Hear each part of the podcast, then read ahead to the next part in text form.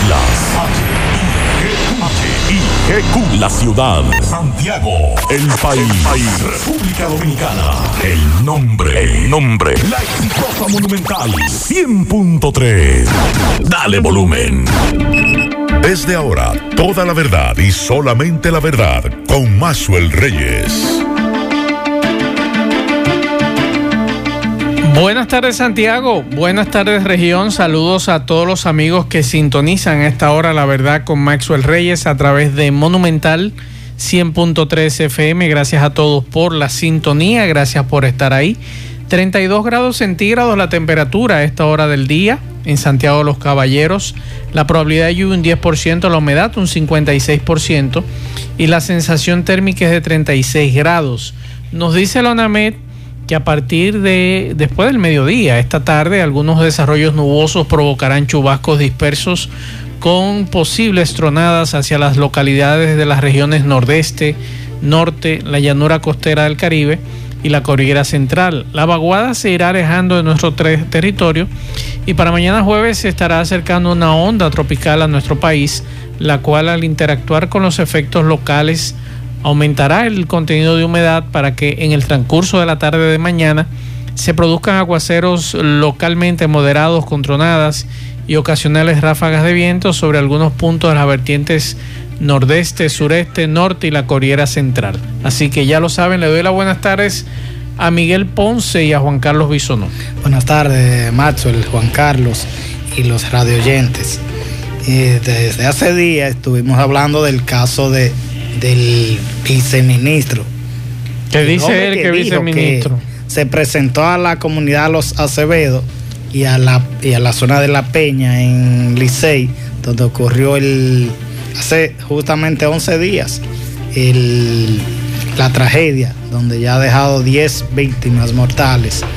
Y este señor se presentó allá diciendo que como Ministerio de, Interior y Policía iban a colaborar hasta someter a, la gente de Copegas. Ahora resulta que el hombre no lo es. Vamos a escuchar a la presidenta de la Junta de Vecinos. ¿Qué dice ella? ¿Cómo llegó este individuo aquí? Lo que queremos saber quién es este hombre, porque se ha desaparecido también. Buenas tardes. va a aparecer. Pero a mí me sorprendió, Juan Carlos. Hay un video donde este señor reunió al pueblo y se sentó en el centro. Y este señor, digo yo, pero ven acá. Tú sabes que, a mí me llamó mucho. Este debo decirle que ahora que Ponce narra, a mí me llamó mucho la atención cuando yo vi el Ministerio de Interior y Policía, o sea, porque yo entendía que ahí debería, debería intervenir y hablando de someter a la justicia. Yo, honestamente compartí la información, pero me quedé con una nebulosa realmente. Porque yo entendía que quizás si me dicen industria y comercio estuvo allí, que tiene que ver con Digenor, que supervisar eh, si estuvo la fiscalía, si estuvo, pero cuando yo dije, pero venga, ¿cuál es? Eh, eh, creo que ese no es el terreno de interior. Dije yo. Ese es el problema cuando las autoridades no, asumen, cuando no asumen, con tiempo. Que no han ido. Que todavía no han ido. Ese día después no se ha presentado nadie. Y gravísimo eso, con esa tragedia. gravísimo. víctimas. Entonces, por esa situación es que se presentan este tipo de individuos que, usted no sabe. A eso hay que echarle la culpa a las autoridades. Esta, es la peor tragedia que se ha presentado en República Dominicana con esto de... y, están como si nada las autoridades. En los otros casos se han, presentado ocho víctimas, seis, siete. Aquí son diez. Como si nada. Y, otros siguen en condiciones críticas. Sí, pero las autoridades están como si no hubiese pasado nada. Eso no existe. Eso no existe para las autoridades porque nadie nadie ha dado la cara ni siquiera la gobernación. Nadie ha dado la cara. situaciones así se supone que van y le dan una ayuda de, del plan social, que le dan a, los parientes de los, o los afectados, porque no es solo, uno dice, hay, hay víctimas mortales, pero también hay afectados. Hay gente que, que perdieron, que se vieron afectadas sus viviendas.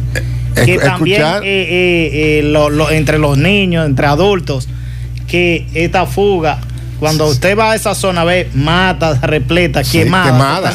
no, y, el trauma. mentalmente eso, eso causa En la parte psicológica también, señores. señores, hay, hay, gente que tiene que ver. Entonces, cuando uno ve, yo estuve escuchando unos audios eh, que compartió Tony Rodríguez, el periodista Tony Rodríguez. En breve lo vamos a escuchar. Precisamente conversando con la gente y las inquietudes y ese y esa preocupación y sobre todo narrando y oye y que las autoridades ni así ni así hayan aparecido las autoridades, realmente preocupante. Buenas tardes, Kilvin Toribio.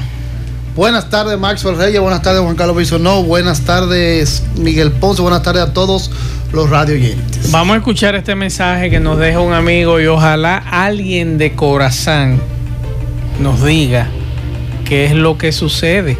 Aquí hay problema de agua y no sabemos a quién dirigirnos para que nos diga o le diga por lo menos a la población qué es lo que está pasando. Al director.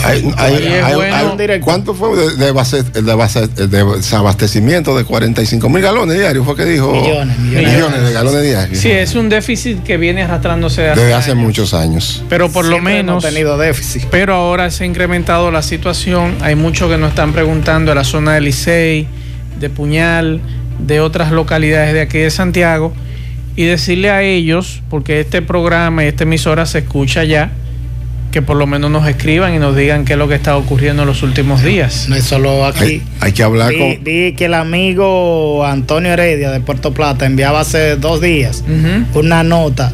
Puerto Plata está sin agua porque todas las válvulas están dañadas. Y Moca hablaba de eso ayer. Y Moca hablaba ayer de eso. Vamos a escuchar este mensaje que nos deja este amigo. Buenas tardes, Mazo. Buenas tardes. ¿Cómo está usted, Mazo? Mazo, pero aquí se llevaron el agua ayer, la zona del Liceo y todos estos sitios, Mazo. Estamos sin agua, de que una válvula me hace caso. Y es verdad que, que es domingo que van a mandar el agua. Porque queremos saber si es verdad que es domingo. Aquí, Limonán y estos sitios aquí. La verdad con Mazo el Reyes. Continuamos 12, 10 minutos. Vamos a hacer contacto en este momento mm, a Washington. Vamos a escuchar lo que nos dicen desde allá con la agenda informativa. Y eh, Donald Trump, el espectáculo que montó. Ese hombre está más bien que Lola. Así que vamos a hacer contacto con Sofía Pisani de La Voz de América que nos tiene más detalle. Adelante, Sofía. Buenas tardes.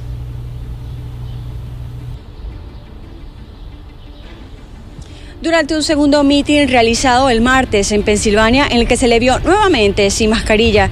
El presidente Donald Trump aseguró que en Estados Unidos no hay dinero para correr con los gastos que generan los inmigrantes ilegales. El mandatario acusó a quienes cruzan la frontera irregularmente de querer tener acceso a sanidad y educación gratuita, algo que según dijo es algo que la oposición demócrata estaría dispuesta a brindarles en caso de ganar las elecciones del próximo 3 de noviembre.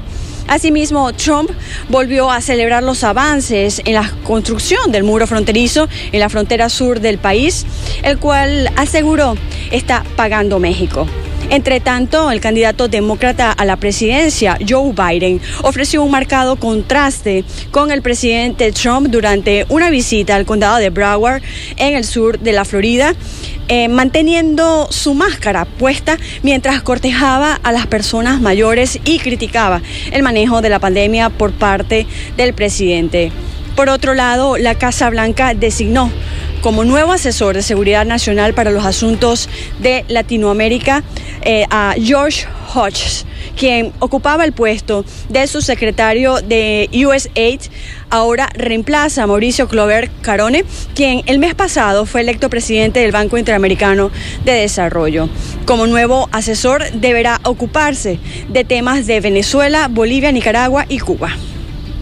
Desde Washington con la agenda informativa les informó Sofía Pisani, Voz de América.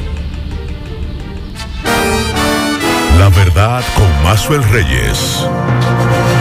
Continuamos 12, 12 minutos. En los últimos días nosotros hemos escuchado a las autoridades hablar de que se va a enfrentar la delincuencia, que se va a enfrentar la criminalidad, de que se va a poner en cintura a los violadores del toque de queda y nosotros preguntamos que dónde van a tomar estas medidas porque yo tengo entendido que aquí todo el mundo hace lo que le da la gana. Tú tienes entendido, no, se está haciendo lo que le da la gana. Lo que le da la gana. Incluso recoge las los jóvenes que siguen, eh, los reporteros gráficos que siguen eh, los toques de queda en algunos pueblos y uno ve el irrespeto de la gente. Eh, hay lugares incluso que a mí me llama mucho la atención que las que más detienen son mujeres, más que los hombres. Y le faltan el respeto. Bueno, hay un artista, le van encima hay un artista ahí que le llaman Amenazi. Que él dice el nene que. Que él dice que es artista. y, creo que lo detuvieron en la capital por, por, violar el, el, la, el, toque la disposición. De, andaba con, con un arma de fuego, eh, leí. Entonces, cuando usted ve que el irrespeto llega a ese punto y cuando usted, por ejemplo, cuando nosotros salimos de aquí, de esta emisora, a las siete y pico de la noche, después del programa de José Gutiérrez, que una plaza muy cercana aquí a la emisora, eh, Barlovento creo que se llama, no sé cómo se llama, que está ahí en Villa Olga, usted encuentra un grupo de jóvenes bebiendo romo, jóvenes de clase media, sin mascarilla, sin distanciamiento, y usted dice, ¿y dónde están nuestras autoridades? Y violando el toque de queda. Y violando muchos de ellos el toque de queda, y usted dice, ven acá, pero ¿qué ha pasado? Y no pasa nada. Pero donde a nosotros nos llamó más la atención en el día de hoy eh, del irrespeto que mantienen los ciudadanos, que yo digo que esos dos mil pesos que se le cobran no deberían de cobrarle dos mil pesos, yo creo que deberían de cobrarle a cada uno 20 mil o 25 mil. Para, para que lo piensen. Para que lo piensen, porque usted se encuentra con estos sujetos al otro día cuando le dan la libertad, algunos que son apresados muerto de la risa porque pueden conseguir los dos mil pesos. una chercha. Pero cuando usted le diga, mire, usted tiene que buscar 25 o 50 mil pesos por violar la disposición presidencial, yo creo que lo pensarían un poquito más. Pero ¿a quién le apresan? a lo de los barrios. A lo de los barrios. A eso es que voy. O sea, Solamente en el mismo Villa aparentemente los dueños, gente que vive en la misma, en el mismo sector, se van a colmadones, instalan en la acera de la calle porque ni siquiera se, se sienta en el colmadón. En la acera de la calle, ellos instalan una mesita y cuatro sillas, o seis o siete sillas, y usted no puede ni siquiera, tiene que tirarse a la calle, porque estos individuos, eh, yo no sé dónde que estén.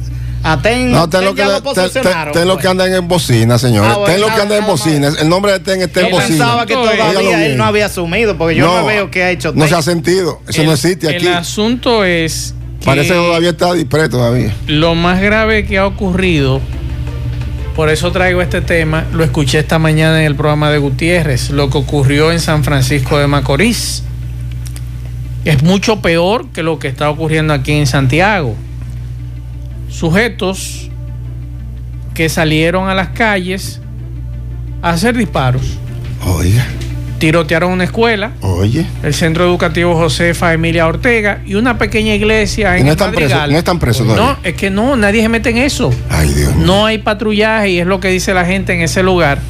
Y vamos a escuchar, Máximo Peralta nos envía la versión de uno de los residentes de ese lugar, ahí el Madrigal, en San Francisco de Macorís. Pero eso se repite en todos los sectores.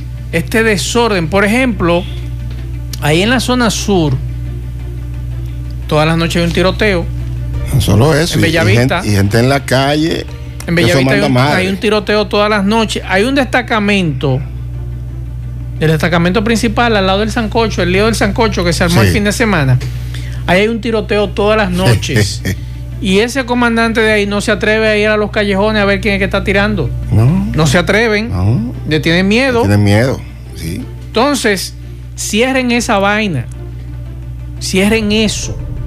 Si ese destacamento de ahí de Bellavista no sirve, no funciona, manden a esos policías para su casa y cierren eso y pongan ahí un colmadón. Y el tema de la vigilancia, yo lo puedo decir por mí. Yo últimamente, como hago dos programas de televisión y vengo aquí, yo he salido de noche como periodista a ver lo que está para que no me cuenten. Y yo estoy dando vueltas por lugares y lo que noto, primero, en, un par de ocasiones me, han parado patrulla y yo le digo, ay, disculpe, no, no, no, no, usted está para. Si usted no me para, yo lo cuestiono, porque usted está para eso.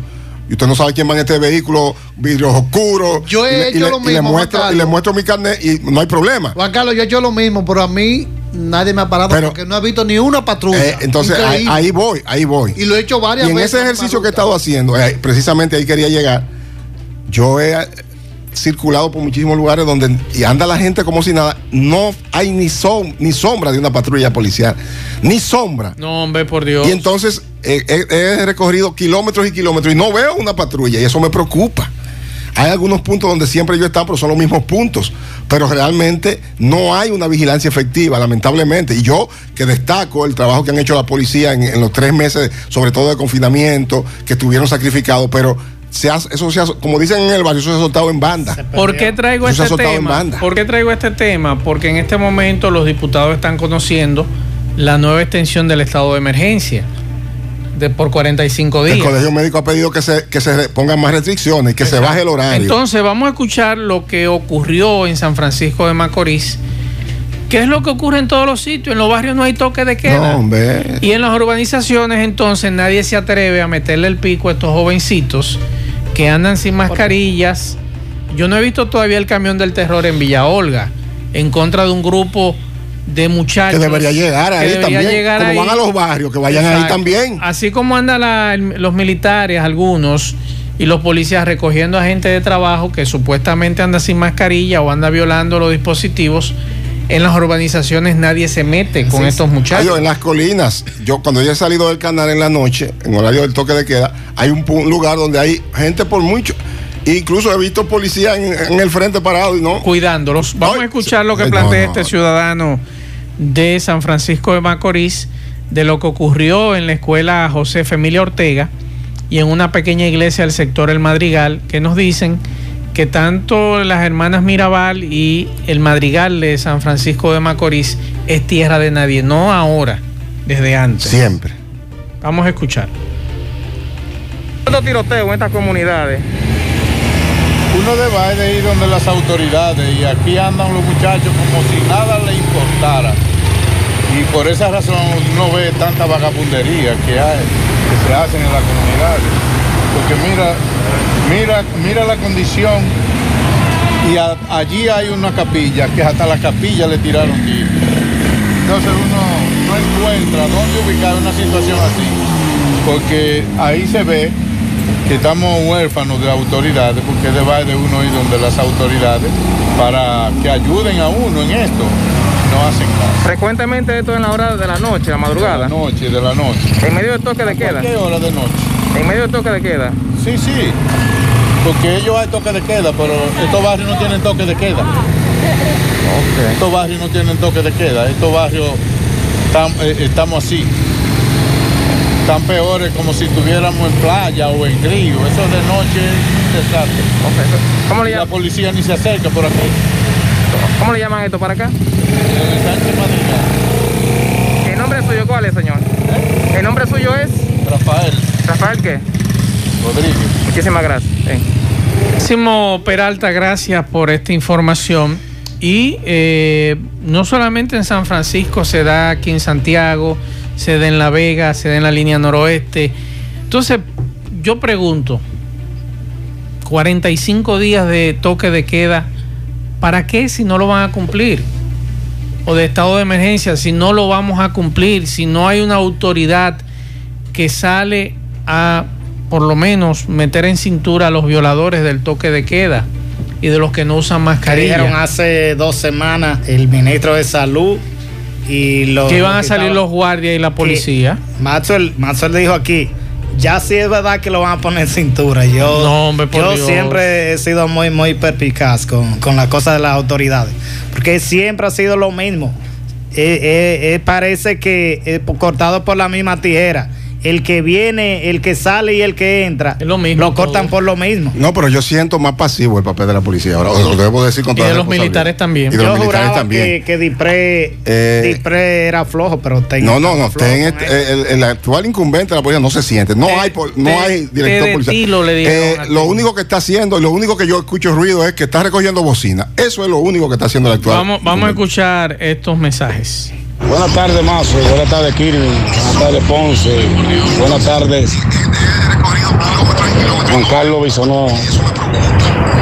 Más, yo no me explico, Mazo, pero aquí no hay autoridad, Mazo. Yo no, me explico, Mazo. Ante ese caso de esa planta solamente como autoridad, solamente ha ido ahí el general Ten y, el coronel de, los bomberos, Alexis Mosca. Ahí no se ha presentado gobernador, ahí no se ha presentado fiscal ni nadie. Aquí estamos falta de, fiscal, aquí estamos, yo no, yo no me explico, aquí no, aquí no hay, no hay autoridad. En breve Miguel Ponce nos va a hablar de lo que ocurrió allí. Las autoridades estuvieron el primer día. Solo el día que, ocurrió, la, tragedia, el sábado que ocurrió este Vamos a escuchar otro mensaje. Buenas tardes, Macio Reyes. Macio Reyes, yo creo que es una vagabundería. Ya esa vaina pudieran quitarlo. Ya eso pudieran quitarlo porque es una vagabundería lo que está pasando en este país. Yo me acuerdo cuando yo era militar que toque de queda, ay. Nadie sabía. Oiga, cuando Balaguer el toque de queda, mire. Eso se respetaba. El que salía a la calle y la pasaba fea, pero... Eso es verdad. Yo recuerdo viviendo en la capital los famosos toques de queda de Balaguer. Vamos a buenas tardes, buenas tardes, Gabina.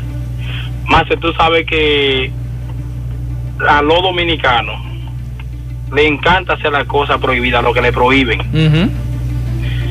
Si tú le prohíbes algo, bueno, pues yo sé, eso es como un reto para ellos.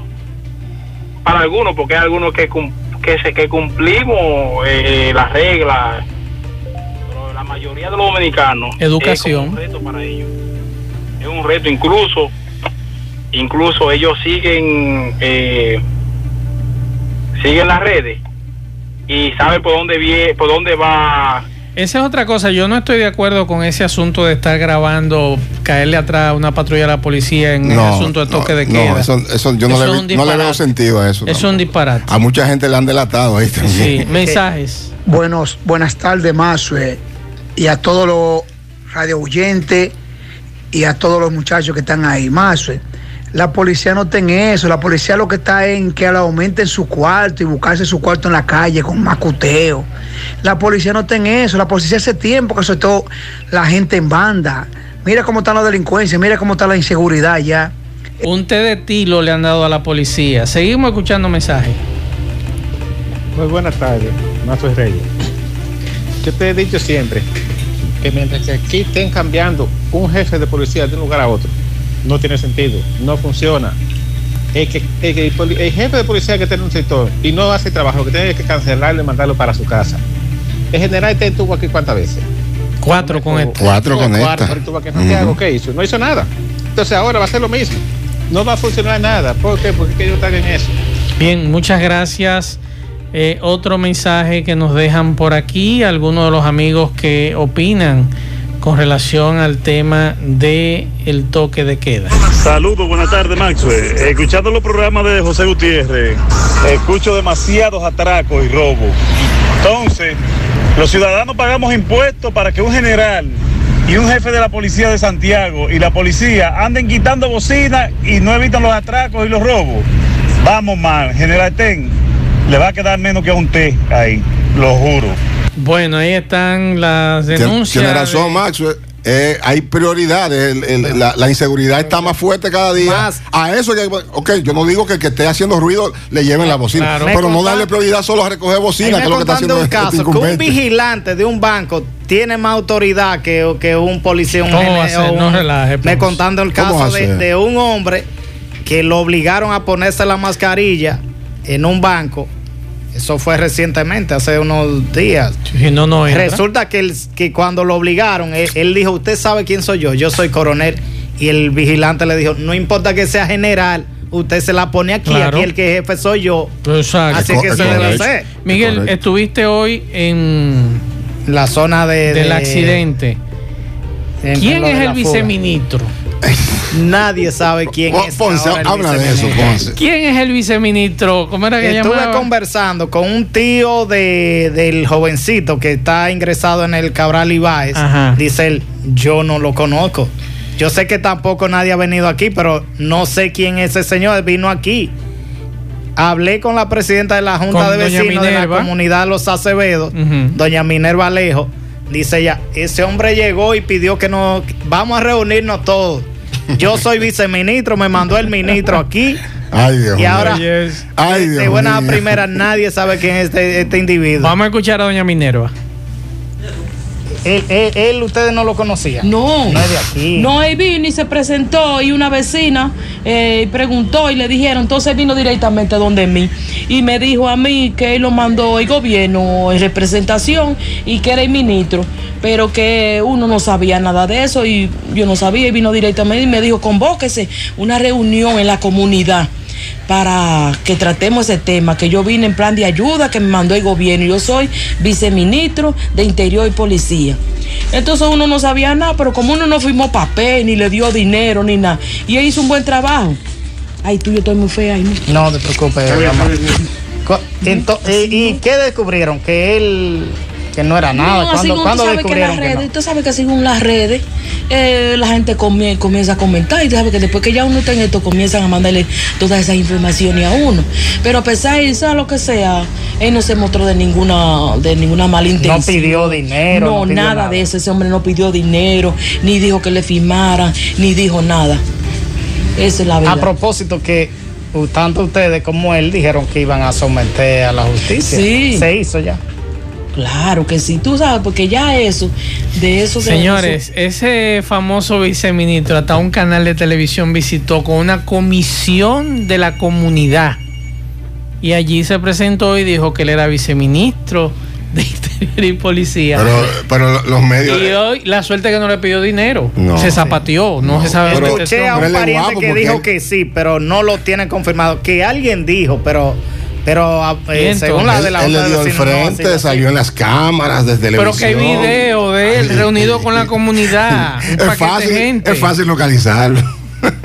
Pero hay gente que tiene el teléfono de él. ¿Y cuál sería, y cuál sería el fin de Pero si aquí, si aquí no se interesaron. Pero él ofreció hasta su teléfono. Con la cantidad de muertos que ha habido ahí, aquí no hay interés de ir a sentarse A mí me resultó extraño ver un viceministro de Interior Político. No, yo dije, pero eso no es un asunto de plata. Yo dije, pero eso no no es incumbencia. Bueno, eh, hablo a los medios, vamos a esperar tal vez tener una acción que va a hacer, pero Ahora Pero ¿dónde, ¿dónde están las autoridades? Eso es responsabilidad de las autoridades, Max. Si las autoridades. Eso, eso me parece mucho a lo del maremoto. Ustedes recuerdan, después del huracán George.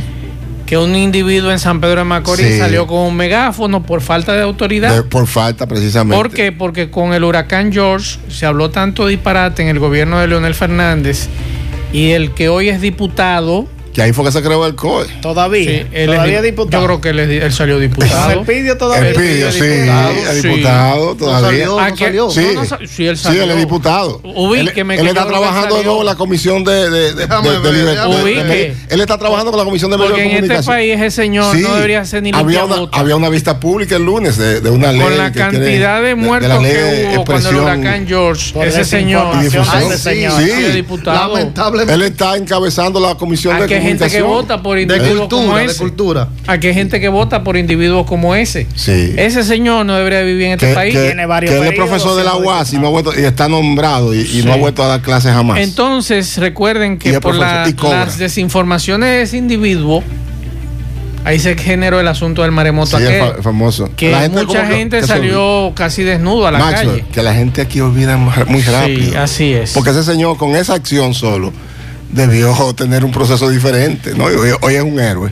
En breve tendremos a la licenciada Yasmin Mayor hablando de migración aquí en el programa, así que pendientes. Recuerden, si ustedes tienen algún mensaje mm, que quiere que Yasmin Mayor les responda, recuerden que la semana pasada dejamos un tema pendiente y hoy vamos a tratar de continuarlo, que se habla de la carga pública. Recuerden que estuvimos hablando de ese tema y es un tema bastante interesante y que los dominicanos que residen en Estados Unidos deben eh, conocer al dedillo. Si usted es carga pública, usted debe saber que usted no puede pedir a su familiar. Porque si a usted lo están ayudando y cómo usted va, usted no califica. Así que en breve vamos a hablar con Yasmin Mayor, así que pendiente, vamos a la pausa, en breve seguimos. La verdad con Mazuel Reyes. Continuamos 12.34 minutos. Vamos ahora a Nueva York con Celia Mendoza de La Voz de América. Adelante Celia, buenas tardes. El comisionado del Departamento de la Policía de la ciudad de Nueva York, Dermond Shea, pidió por medio de un comunicado interno que todos los agentes estén preparados para un posible despliegue en previsión de las crecientes protestas antes y después de las elecciones presidenciales del próximo mes. Los oficiales de servicio de todos los rangos deben estar preparados para este despliegue a partir del 25 de octubre, indicó el comisionado en este documento obtenido por medios locales esta semana. El memorando de la Policía de Nueva York asegura que la elección del 3 de noviembre será una de las elecciones presidenciales más controversiales de la era moderna y explica que también existe una gran probabilidad de que el ganador de estas elecciones presidenciales no se decida hasta dentro de varias semanas. En consecuencia, deben anticiparse y prepararse para las protestas que serán cada vez más grandes, con más frecuencia e intensidad antes de las elecciones y probablemente en el año 2021, afirmó Shea en el memorando. Todos los jefes de la oficina y comisionados adjuntos proporcionarán una lista de todos los oficiales uniformados bajo su mando afectados por la directiva, según el memorando, con algunas excepciones hechas para la Oficina de Operaciones Especiales, el Distrito de Carreteras y el Comando de Respuesta Crítica y el Escuadrón de Bombas. Informó Celia Mendoza de La Voz de América desde Nueva York para La Verdad con Maxwell Reyes por Monumental FM. Verdad con Maxwell Reyes. Continuamos 12.38 minutos y como cada miércoles tenemos aquí en cabina a la licenciada Yasmin Mayor. Viene a hablarnos de migración. Hay un tema pendiente desde la semana pasada que no pudimos concluirlo y es la carga pública. Un tema muy interesante principalmente para los dominicanos que residen en Estados Unidos. Buenas tardes, licenciada. Buenas tardes, muchas gracias Maxwell Reyes y Kilvin Toribio por recibirme aquí en su espacio, por darme esta oportunidad y a cada uno de los radioescuchas, los radioyentes que nos han permitido eh, estar aquí y que nos escuchan, nos hacen preguntas, nos hacen sentir que estamos haciendo un trabajo, brindando información. Bueno, vamos a iniciar les voy a tratar el tema de carga pública porque lo habíamos dejado pendiente, pero quiero darle algunas informaciones sueltas que es importante que las conozcan para que así puedan eh, saber cómo manejarse. Lo primero es que aunque la embajada continúa cerrada de los Estados Unidos, resulta y viene a ser que ya se están dando instrucciones para aquellas personas que sí se están recibiendo. Instrucciones como el uso de mascarillas eh, y no solamente, ellos hacen una observación que es importante, el uso de mascarilla durante todo el tiempo y correctamente colocada porque tenemos una situación con las personas y las mascarillas. También exhortan a que cualquier persona que tenga un eh, algún síntoma o que haya estado expuesto, ellos prefieren que se comuniquen con la sección consular y que reprogramen su cita. Además de esto, recordarles que siguen eh, disponibles, que ya han ido aperturando algunos servicios, como son los servicios de renovaciones para los no inmigrantes. Eh, cuando me refiero a renovaciones, me refiero a las visas de paseo y varias tipologías que están en las no de no inmigrantes. Adicionalmente a eso, las renovaciones de pasaporte estadounidense que han continuado eh, bajo un nuevo proceso pero un proceso manejable y que es bueno que todo aquel que tenga su pasaporte eh, vencido procure aprovechar esta oportunidad porque no sabemos con esta situación tan cambiante en qué, en qué momento puedan quitar el asunto de las renovaciones, eh, suspender nuevamente, como no sabemos cuál va a ser el futuro. Todo el que tenga, por ejemplo, su pasaporte, eh, dominicano, tanto dominicano como de cualquier nacionalidad que requiera renovación, pues es bueno que lo realice. Eh, adicionalmente a eso, también las visas que las tengan, que aprovechen esta oportunidad que se está dando de 24 meses posteriores a su vencimiento. Y por otro lado, informarle que ya no solo se van a estar renovando lo que son las visas de adultos, que era la que se estaban, que les informé anteriormente que era por correo que se iba a estar haciendo, sino eh, también que la de niños menores de 16 años se, también se van a estar renovando los, eh, los pasaportes estadounidenses, pero resulta que esos van a ser presenciales. En ese sentido, hay que tener en cuenta las normas que le estoy especificando sobre que cuando vayan a la, a la sala común van a tener que tener un distanciamiento, las personas deben de presentarse eh, siguiendo las instrucciones que van a recibir allá y va a tener en varias áreas, va a haber eh, desinfectante de manos. Y que se le exhorta que se constantemente, como van a estar moviéndose, desplazando y tocando, que se mantengan higienizando sus manos. Licenciada, ¿y las fechas cuáles están ahora disponibles para la renovación de visa de la solicitud de visa de paseo? Porque hay muchas personas interesadas en eso. Eh, las, las, las fechas.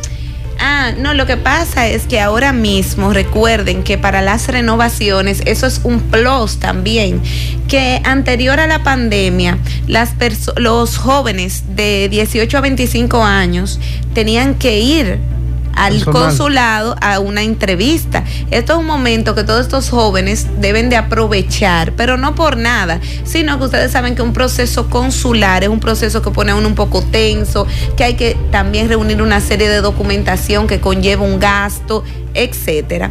Y ahora están simplemente que se completan sus formularios y están yendo solo a la Galería 360. A, que es el centro de atención de visas, al BAC. Y ahí están, solamente se están colocando la huella, se deposita el pasaporte y se procede a la renovación. Por supuesto que si ellos entienden que requieren que usted se presente, aunque ese sea el proceso que tengan ahora en su momento, lo dejarán en lo que es un proceso administrativo y posteriormente le asignarán una cita.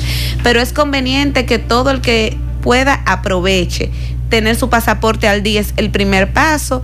Déjeme expresarle que este pasaporte lo pueden renovar, se puede renovar en línea, ya en nuestra oficina lo hacemos, esta renovación. Y también se le puede asistir con lo que es el proceso de renovación de visa.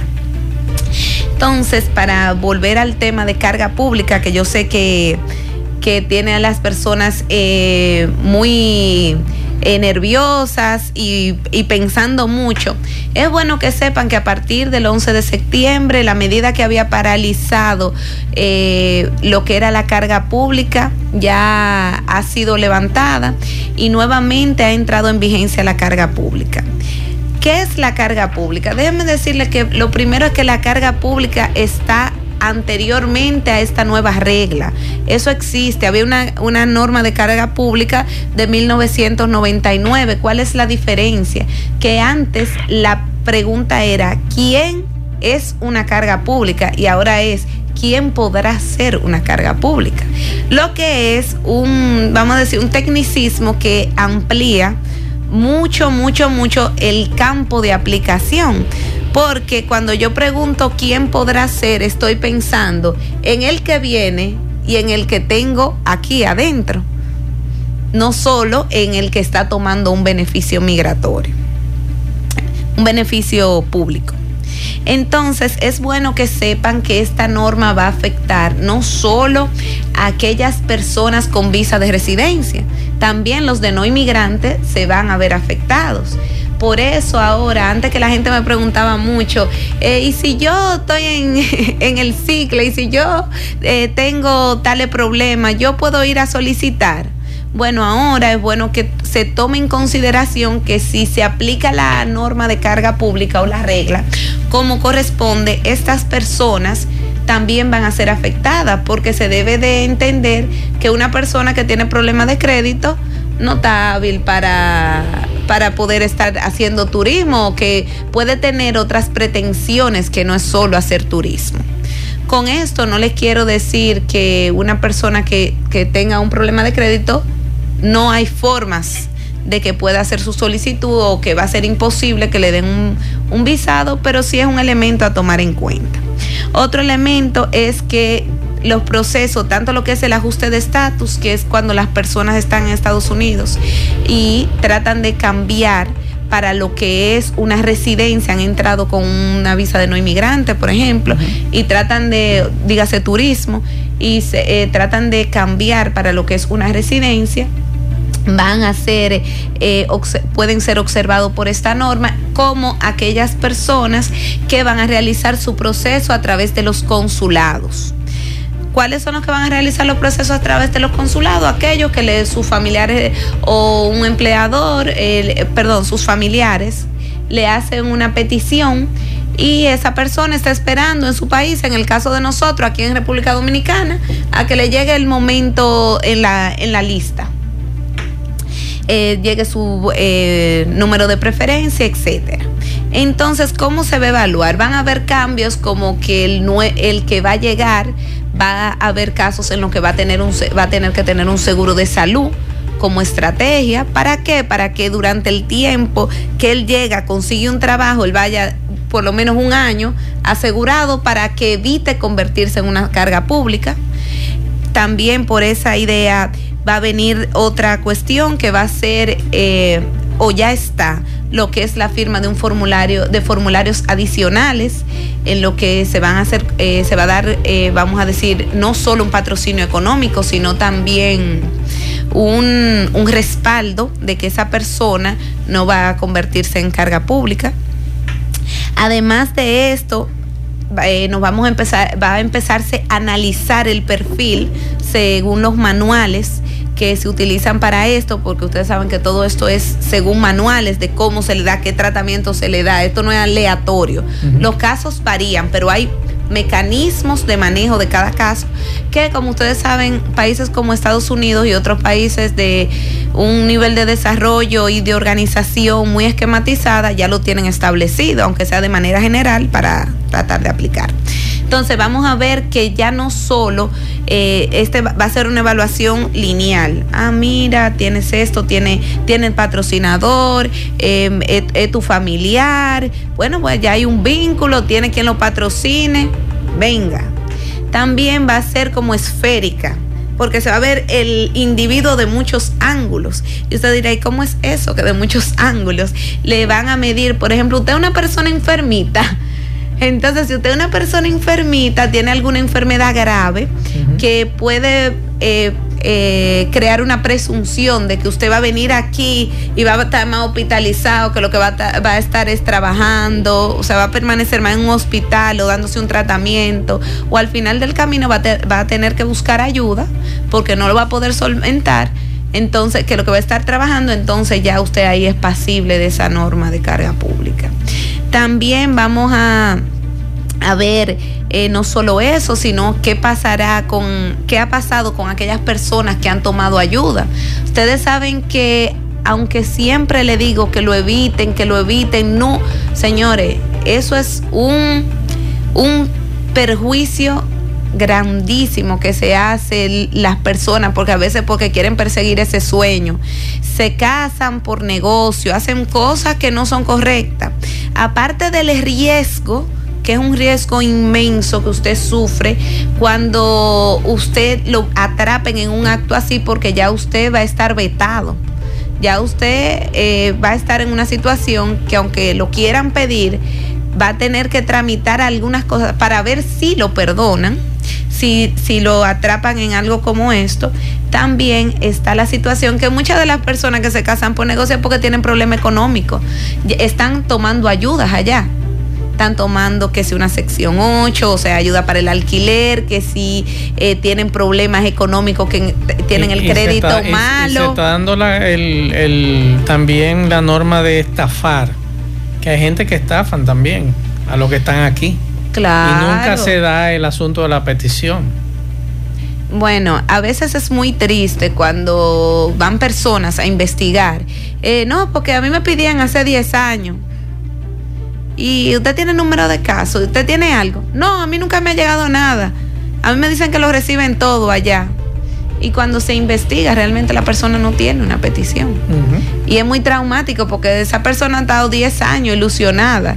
A veces y no, no necesariamente por negocio, pero a veces el que está allá, a veces un poquito egoísta y teme que me lo trae, me traigo esta, esta, esta persona y quizás era por eso.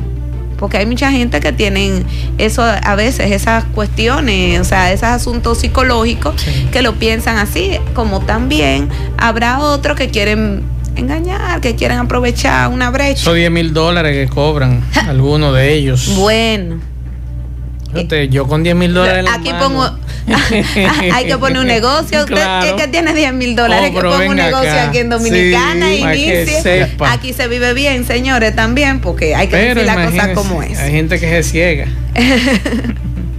Entonces, eh, volviendo a este asunto de carga pública, eh, las personas, se le, no todo va a estar perdido porque usted va a poder compensar muchas cosas, porque usted le van a tomar en cuenta la salud, la edad, qué destrezas usted tiene, si usted es una persona que ha tenido una experiencia muy amplia en su área de trabajo, pero también si lo vemos desde otra óptica, aquellas personas que están aquí sentadas jugando dominó, esperando esa petición, si, esta, si quien la está pidiendo tiene, está afectado por la carga pública, entonces va a estar doblemente afectado, porque no tiene cómo contrarrestar.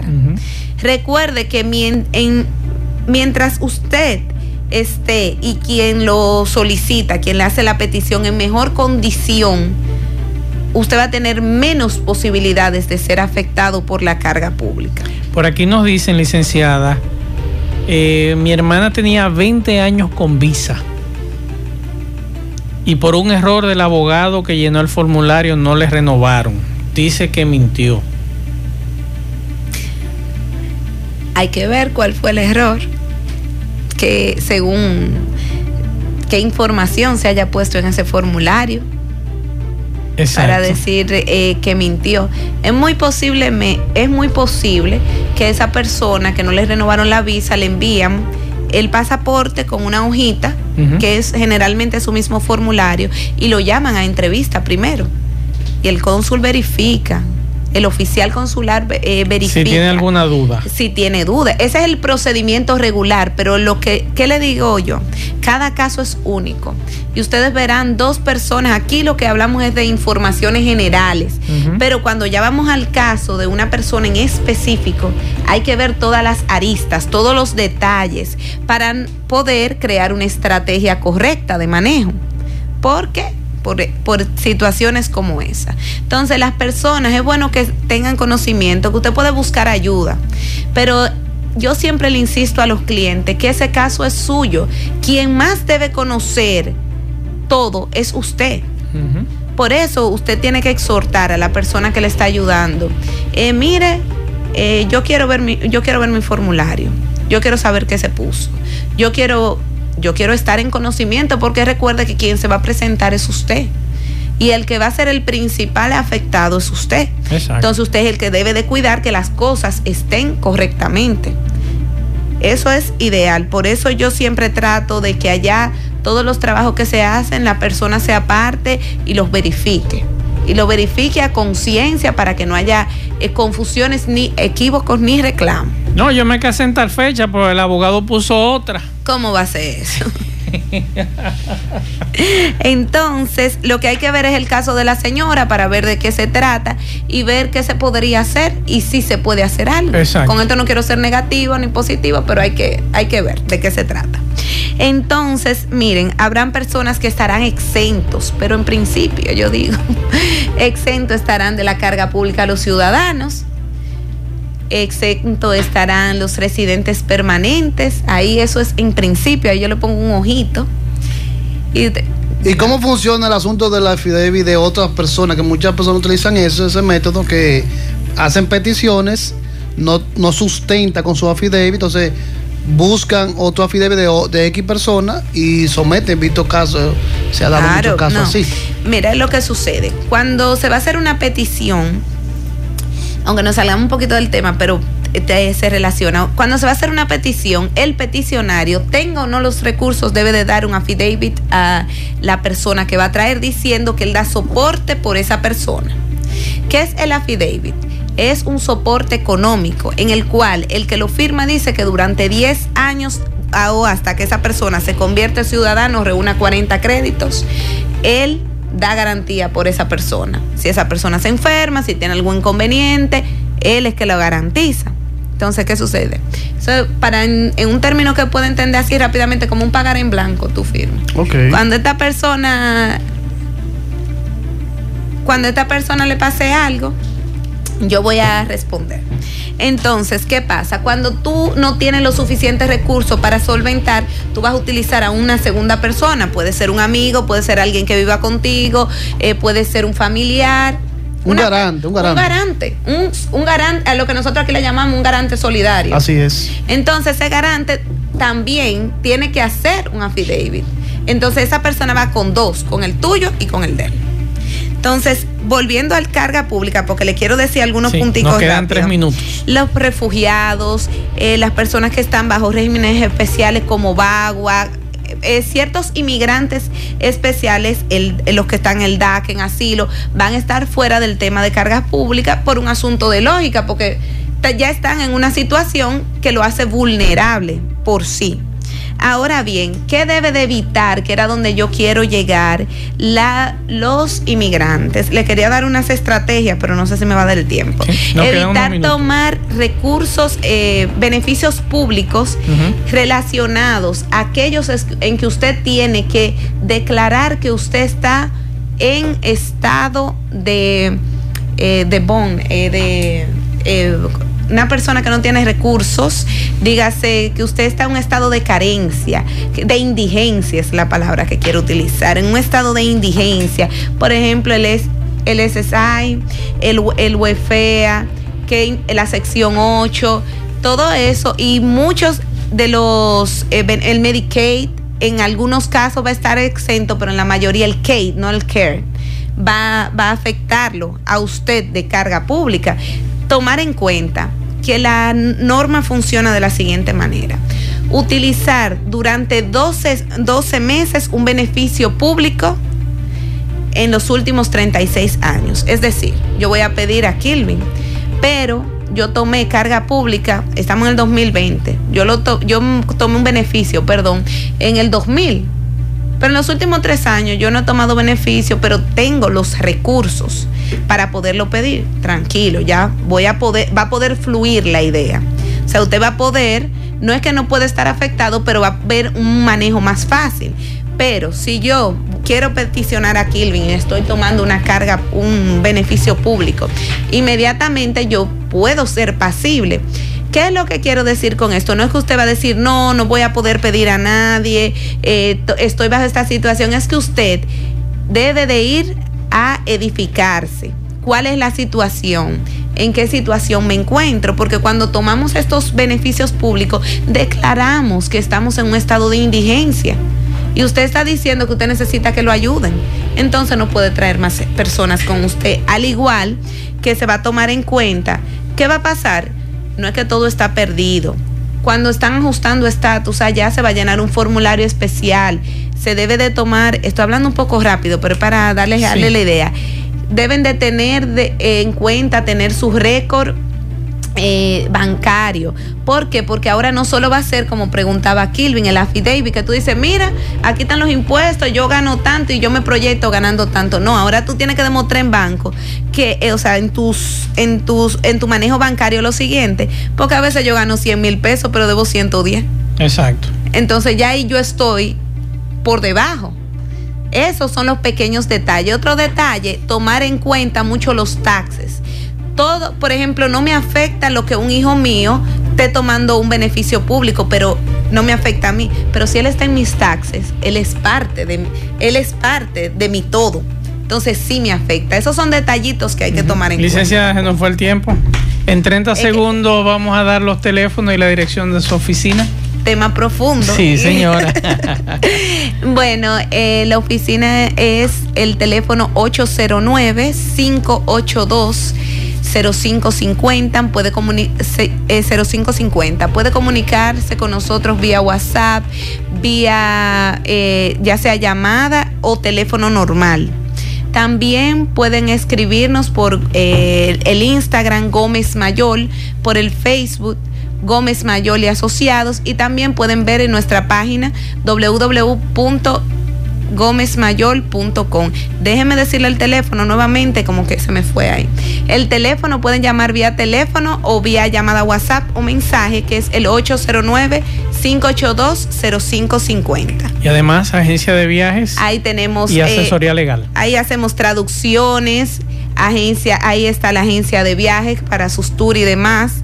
Y también eh, tickets aéreos, seguro de viajes y servicios legales en general, dígase demandas, eh, transferencias, todos los servicios que le puede ofrecer un abogado. Gracias, licenciada, y a ustedes gracias por la sintonía. A las 5 nos juntamos con José Gutiérrez y Pablo Aguilera en la tarde. Buen provecho a todos.